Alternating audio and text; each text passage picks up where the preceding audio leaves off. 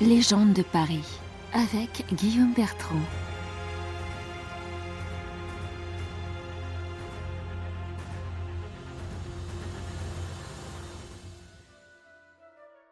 Dans le roman Notre-Dame de Paris, le poète Gringoire vient se perdre une nuit au Val d'Amour, en haut de la rue Saint-Denis. En empruntant une ruelle longeant le mur du couvent des Filles-Dieu, il pousse une grille fermant un passage voûté emprunte un tunnel et ressort au seuil d'un terrain vague, envahi par les mauvaises herbes, des abris et des cabanes de fortune où vivent entassés des milliers de voleurs et mendiants. C'est la cour des miracles. Hideuse verrue à la face de Paris, trois siècles et demi après sa disparition, la cour des miracles est toujours l'objet de nombreux fantasmes, tant littéraires que cinématographiques.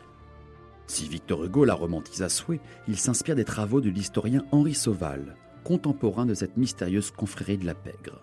Sauval nous apprend qu'il n'existait non pas une, mais une douzaine de cours des miracles dans Paris. Sortes de bidonvilles, elles étaient le refuge de nombreux miséreux, familles pauvres, soldats estropiés, jetés à la rue par les guerres, la ruine ou la famine. La journée, tous ces mendiants rivalisaient d'ingéniosité pour apitoyer les passants en exposant leurs stigmates.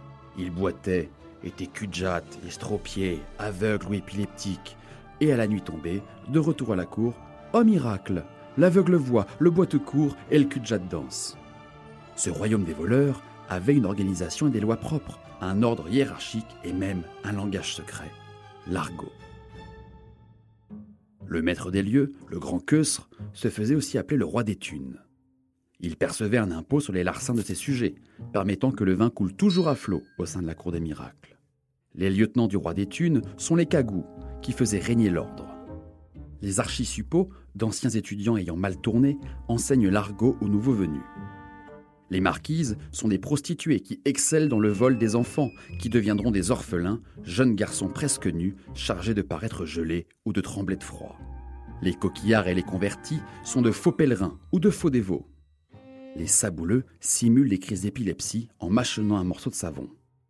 Les Hubins prétendent avoir la rage et cherchent des offrandes pour l'intercession de Saint Hubert. Les polissons et les francs mitous sont de faux malades qui vont jusqu'à se provoquer des syncopes en se garrottant les artères. Les rifaudés sont de fausses victimes de la foudre. Et les mercandiers, des marchands qui ont tout perdu dans l'incendie de leur commerce. Les drises et les narquois excellent en la rapine à main armée. Les milliards nourrissent la communauté en volant à la tire dans les marchés, pendant que les capons mendient dans les cabarets où sont des joueurs de bonne taux. Les courteaux de Boutanche, eux, ont des principes. Ils ne mendient que l'hiver. Plusieurs tentatives avaient été menées pour trouver et démanteler le fief d'Albi, la grande cour des miracles située rue des Forges dans le deuxième arrondissement. Mais les agents de la prévôté et les ouvriers en charge finissaient toujours en pièces. L'ampleur de la cour des miracles atteint son apogée sous le règne de Louis XIV. En réponse au fort taux de criminalité dans Paris, il crée la charge de lieutenant général de police, futur préfet de la Seine, et somme Gabriel Nicolas, seigneur de la d'éradiquer la cour des miracles. Accompagné de soldats à pied et à cheval, il fait percer des brèches dans les remparts de Charles V et annonce que les douze derniers capturés seraient pendus sur l'heure sans aucune forme de procès. Des milliers de truands déguerpissent et abandonnent les lieux qui sont incendiés par les hommes de la.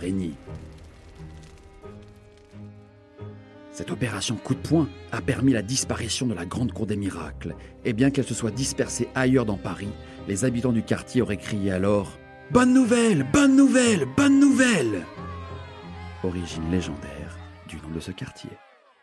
Découvrez toutes les légendes de Paris par Guillaume Bertrand aux éditions Webedia Books et écoutez les épisodes du podcast sur toutes les plateformes.